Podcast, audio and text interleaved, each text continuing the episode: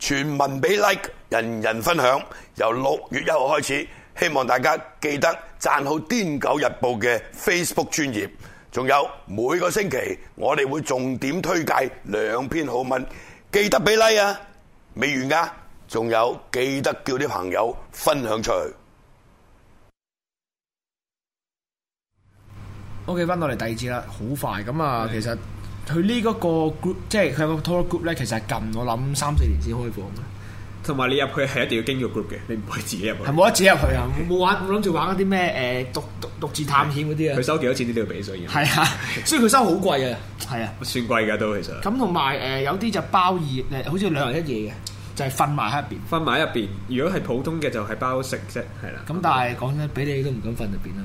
又嗱又好老實嘅，你話嗰個輻射係咪好嚴重呢？就講明咗嗰、個輻射，只要你唔係行緊啲森林或者你唔係舐個地下嘅話呢，個輻射係量等於你搭飛機嘅啫，所以唔算嚴重嘅就好老實嗰句係啊。但係佢唔建議啲人留超過一個月咯喺入邊。啊咁當然啦，你唔好你唔好搭飛機連續打一個月啦，係咪 先？係咯，咁啊誒都要講下就係、誒，其實呢個 group 咧，佢個要求你好早起身。係我記得嗰時候七點半已經去咗烏克蘭嗰個基輔火車站嗰度咧，中間火車站咧就喺對面 KFC 度等佢。好似你喺嗰邊啊，喺嗰邊咁啊，跟住咧就有個女仔行埋嚟，就會着著住一件嗰啲類似啊 group 嗰啲衫嘅嚟啦，咁就問你係咪參加呢個旅行團啊咁樣。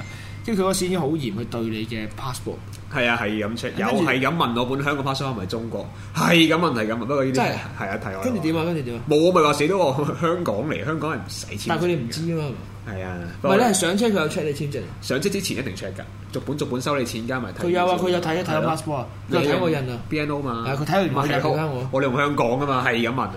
咁跟住誒上去架車之後咧，佢會派一份報紙俾你嘅，類似係。嗯類似一個即係紀念物咁樣，我有 keep 住嘅。咁可以麻煩技術人員放一放嗰張相出嚟啦，就係誒呃嗰個報紙嚟嘅，係啦，冇錯就係我哋身後面呢個啦，大家見唔見到？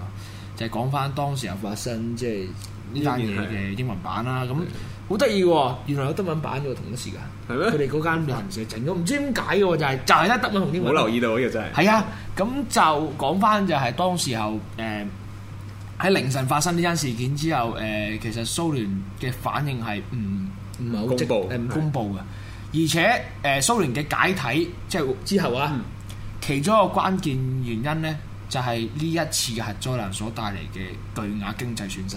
係係。咁呢個係其中一個蘇聯解體嘅原因啦，仲有好多例如咩阿富汗戰爭啊，或者係啊佢哋其他啲誒。係民族主義。啊係冇注意呢啲嘢啦。咁好啦，跟住我哋再下一張相咧。咁因為喺基輔坐車上去咧，都起碼要成兩個鐘差唔多，個零四十五分鐘，兩個鐘啦，兩你當個鐘啦。因為佢有個 brief 誒、brief stop 咧，會停咗喺一間加油站嗰度。咦係咩？加油站嚟係啊嘅，我好似停喺啲荒野都唔知點解。誒，跟住我又喺喺度買啲嘢食啊，去下廁所咁樣誒去下廁所食下煙啊咁樣啦。咁跟住佢車上面就開始放咧，就係關於就係當時候誒一啲誒幸存者啊係，或者係曾經喺嗰度生活過居民啊，佢哋講述翻，甚至乎有啲居民係翻咗去自己屋企睇過。有啲係嘅。有啲片俾大家望一望啦，咁亦都會即係誒有講到蘇聯當時候佢嘅處理手法嘅問題啦，呢啲係都有講到。咁之後呢，我哋下一張相，其實可以多多去將我哋嘅樣熄埋嘅，係啊一如以往。咁好啦，去到呢一度呢，就停低，點解呢？就係、呢個就係一個臨界點啦，嗯就係佢嘅誒界線就係個 checkpoint，係咁就有軍人駐守嘅，係啊係啊荷槍。攞晒槍㗎，都實幾彈驚嘅。真係開始荷槍實彈，咁所以你就乖乖地冇得飲酒啦。係咁隔離黃色呢個咧就係賣 souvenir 嗰間嗰個嗰個嘢噶嘛。咁跟住你啊逐架逐架車去睇啦，咁睇完你 passport 之後，你就上翻車乖乖地就等佢開。係啊。咁跟住我再下一張相。嗱入到去之後咧，誒、都好笑喎，有得俾你去廁廁所喎。因為裡面成個費城好難好難好有地難方俾你係去極廁所嘅。誒有個地方我入食嘢嗰度，係啦。咁啊，呃有人問啊，喂，你喺個有咁有輻射嘅地方食嘢驚唔驚呢？咁再講多次，而家佢嘅輻射量呢，基本上呢，好多地方都係如果你驚就唔好搭飛機。係啊，你唔好搭飛機咯，即係你你冇事嘅， 即係 OK 雖然我有 friend 都驚到唔去啦，不過係啊唔係，所以我記得我建議大家誒驚輻射呢，冬天去，係咩？因為雪呢，嗯防輻射佢會隔住係啦，會比較隔住一陣哦啦，係啦，雪係會咁樣有咁嘅功能嘅。咁所以特登揀喺三月底去啦，三月廿零號去啦。嗯咁啊好啊彩嘅，其實因為今年嘅東歐嘅冬天係係遲咗完嘅，平時三月頭噶嘛。去到三月中都狂落雪，但係好凍喎 feel 我到。真係好撚凍。呢個呢個凍嘅嗰種嗰種凍係，哇！我都唔知點形都好容。嘅，你享受下冬天嗰個感覺。係咯，冇錯。係呢個唔係冬天，係我哋下一張相。好啦，嗱，大家都注意嘅，其實成個誒、呃、初華裏面咧，你會留誒、呃、見到好多呢啲流浪狗，係啊係啊。咁就誒、呃、多街都叫你唔好就係掂佢哋。但你知唔知？因為我問過導嗯遊，導遊都話唔知。我問呢啲狗冇晒人，佢哋點樣維生咧？嗯，嗱，我哋往後啲相應該有一張會話俾大家聽啲答案。好誒、因為狗咧，一呢啲狗好多本身係啲誒以前啲村民養嘅。係啊係啊係啊。咁因為誒、呃、緊急撤離之下，冇辦法可能帶走佢哋啦，佢哋結果就啲後代一路喺度生存啦。都生存到。係啦，咁其實佢哋自己本身咧，如果即係你睇真啲望某啲狗咧，其實佢哋係有啲病嘅，係誒、可能生瘤啊，或者啲眼啊，總之佢哋啲皮膚有啲係有問題啲問題，因為始終你呢個地方係有輻射。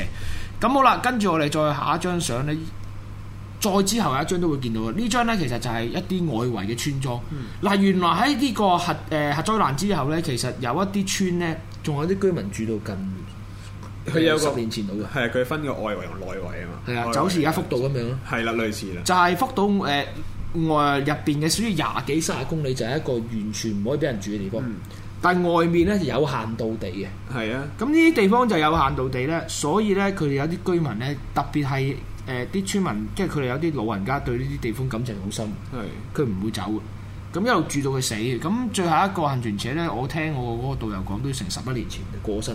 係啊，差不多。咁所以咧，好多啲屋咧，日久失修之下咧，就冧晒，或者係俾積雪越壓咧，嗯因為你屋頂積雪厚咧，就會冧噶啦。就算你係斜嘅設計啊，咁所以就好多建築物入去都比較要小心啲，危險咯。都危險嘅，其係實危險啦。冬天係好啲嘅，因為冇咁多蟲，蟲，我反而四月去都冇乜蟲喎。咪都未算勁。我啊諗五月仲高仲誇張哦。咁我哋再下一張相。阿 Ken 你有冇去過呢？喂啊 啊！ Fuck you，fuck you，唔緊要。喂嗱，真係啦，我成日係口快快，我知佢係 Alan。係但係咧，好想叫阿 Cat。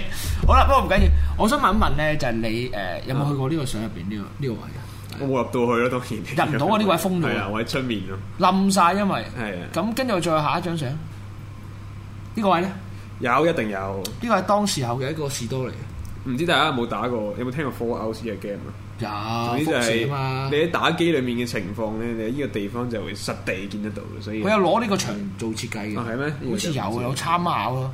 呢個本身係一個賣雪糕定唔知咩嘅一間士多嚟嘅。嗯咁其實有啲雪糕牌定唔知嗰啲價錢牌都擺咗喺度。啊係咩？係啊呢個唔記得，因為始終呢邊冇咁潮濕咧，唔可以講咁潮濕咧，啲嘢保存得比較耐。只不過你見啲窗關好多都難撚晒，啊都爛撚晒，地下全部玻璃嚟係啊，全部都嘅。啊係所以你我建議你唔好着波鞋，有啲地就成日穿撚咗。你着 boot，咁咪反而冇咁傷。係啊，因為你一俾啲玻璃插到，俾啲鐵片插到咧，你係去打破傷風針啊嘅，我都唔止添喎，啊應該你係輻射問題。啊切咗佢。OK，咁我哋再下一張相。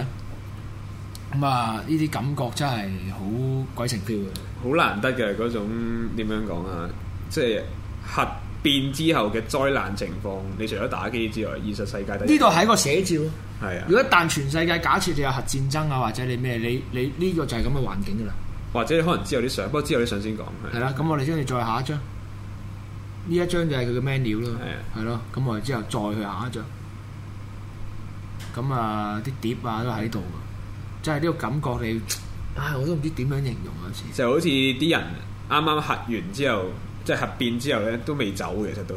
只不過而家啲人影冇咗，佢哋留下嘅用具仲喺度，嗱，亦都可以睇到就係蘇聯時期嘅一啲建築物啦，係係烏克蘭嘅，都頗係啦窮咁都 頗窮啦，其實呢啲係咁我哋再下一張相。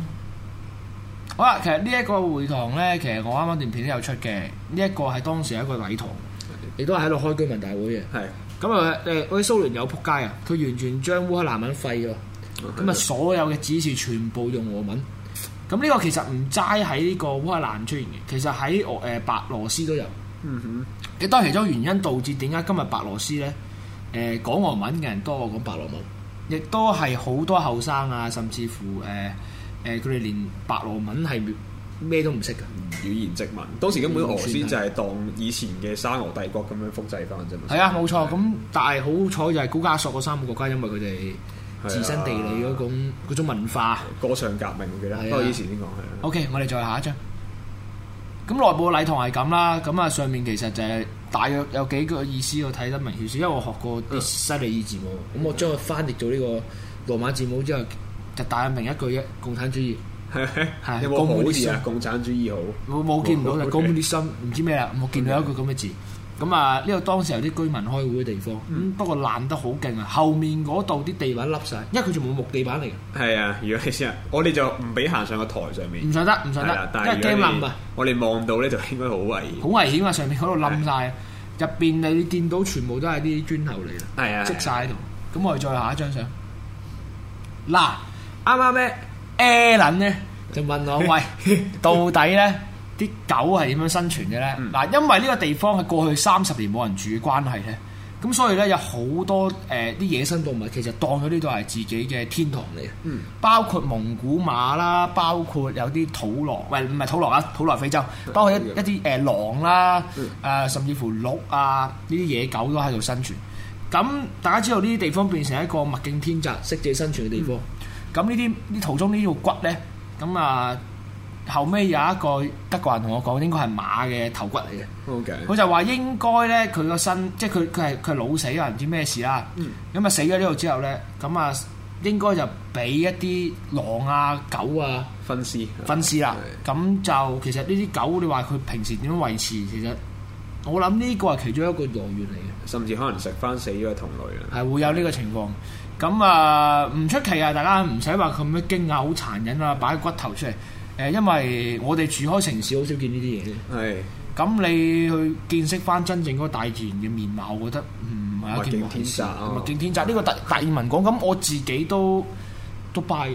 咁甚至 even 霍布斯都話你冇法律冇任何文明之前，人同人之唔間使啊，你好簡單啫嘛互抽㗎啦。人類其實人係分好多個分支，啊我哋智人其實係擊敗咗好多唔同嘅人種嘅嘢。擊敗都係靠暴力嘅啫，都係靠暴力㗎。尼安德塔人大家都應該知啊，喺歐洲曾經係啊剔叉時，最後都係俾我哋智人 KO 咗。智人咯，我哋所係咯咁謂智人都係自己作物競呢個名，係啊，都係自己作出嚟。咁我哋係咩人咧都唔知人咯。係啊 OK，我哋下一張相。咁啊，比較多廢話咁，因為誒、呃我覺得去呢、個呢、個 tour 你會反思到好多嘢。係啊，都係係啊㗎，不錯的誒、。特別係呢啲車咧，係當時由蘇聯時期嗰啲咧。咁另外就係咧，入邊啲零件原來咧喺誒早十幾年前咧，嗯，有一段時間係好多人偷地周去偷嘢咯。係哇咁夠膽啊！係啊，偷入邊好多嘢，因為誒呃咁犀呢利啲係文，即係當係一個佢當係一個古董咁樣賣出命嚟。都唔要嘅啫。係啊，其實係好危險嘅事。不過我諗斯拉夫人係一個好冒險嘅民族嚟，佢就 係咁。或者可能太窮我 啦，係啊，咁又唔未必嘅。OK，咁我哋再下一張。嗱呢只嘢狗啦，咁呢只狗跟咗一段時間啦，佢跟你啊！係啊，唔知做咩，啲狗唔跟我哋，成個團都唔跟嘅。佢跟喎，佢係唔驚咁搖但係唔理，我。係咁搖，係咁搖，係咁搖。係咪以前跟住有我望住佢講嘢，你喺邊啊？走 啦，走啦！用廣東話你用佢係廣東我話我我廣東話走 啦。跟住佢喺度搖，喺度搖，喺度搖。 OK 跟住我同佢講，我識講句俄文叫 Suda，Suda 即係入嚟啦。啊不過佢又真係走過嚟喎。係咪跟住咪跟住我哋入去咯，咩佢兜嚟兜去，跟住又走出去。然之後咧，仲要臨尾點咧？佢送我哋去翻啱啱我哋影啊馬馬骨嗰個位，佢先至走。 咁有趣？我唔知佢做咩事。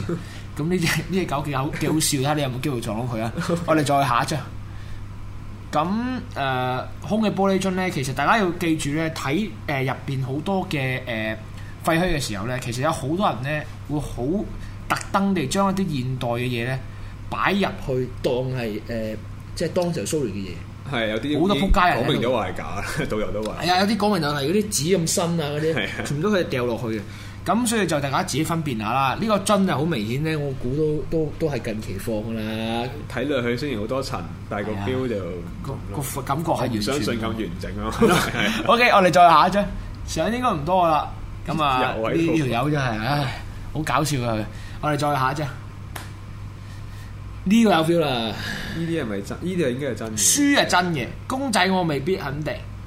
咁側邊呢個都係鞋嚟㗎嗯鞋嚟嘅應該係係係冇錯。咁就即係你會諗下，如果即係一個地方冇人住廿年、三十年，就變成咁嘅樣。反而啲物件一留喺度，啲係啊人走唔到啦。好啦，係咪最後一張啦？你呢度咁呢度就係核電廠當時嘅嗯入口。係其實有句話好諷刺嘅，啊，好似話咩核能帶來更好明天係咪呢度？定係日本啊？唔記得，日本好似係有呢句嘅，福島嗰度。唔清楚誒啦。核能帶嚟更好嘅明天。咁誒當時候咧，佢呢個城市咧係住咗好多中產精英喺度。係啊，集中晒㗎，集中晒喺度有啲係科學家啦，係啊有啲係特登係蘇聯特登搬入去俾斯曼茲嘅發展啦。咁點知結果就搞到鑊泡咁樣。係咯係啊，我哋翻個大畫面咯，我哋。我做個總結啦，因為嗱呢個地方咧一集一定講唔晒。當然我諗我哋可能講兩三集都唔出奇。誒、我哋要反思好多嘢，亦都要即係喺入邊，我哋會學到誒點解蘇聯會誒、最後會解體啦，嗯，都要反思就係、誒、到底過度嘅科學發展係咪真係適合我哋人類咧？係啊，冇錯。咁另外一樣嘢就嗯，俾自己去體會一下到底真正嗰個大，即係如果你去到一個大自然嘅狀態，而唔係城市嗰種感覺嘅話，我覺得好多香港人都會支持。 唔止香港人嘅咁樣，好多城市人哦都都甚係城至市人乎都會係，但係香港人肯定首當其 衝。咁啊、其實呢個 group 我好大建議大家去一次。誒、嗯上網有好多間嘅，咁自己憑感覺去揀一間，好好少會呃你嘅，好好難呃你嘅。得幾間啊嗯啫，得幾間，都係得幾間。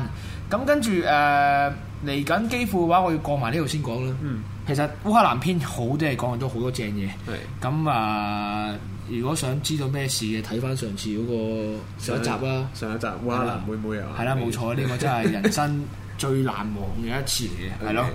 咁就唔係喎，喂，講明先喎，唔係個個去到都有烏克蘭妹喎，William 有發表你你要肯去 先即警係告，啊衝，唔係你要主動啲，因為其實我哋 OK 香港人有個問題，唔肯主動。係啊好多嘢都係，你你見睇波就知嘅，從啊來呢啲唔識得唱歌打氣歡呼舞啊，係係咩？咁 嘅。香港睇波文化係咁嘅 OK。 OK，今日到呢度啦，講太多啦。咁啊，下個禮拜繼續我哋去探索呢個切爾諾貝爾啊，好切爾諾貝爾啊。你中意啊 OK，拜拜拜拜。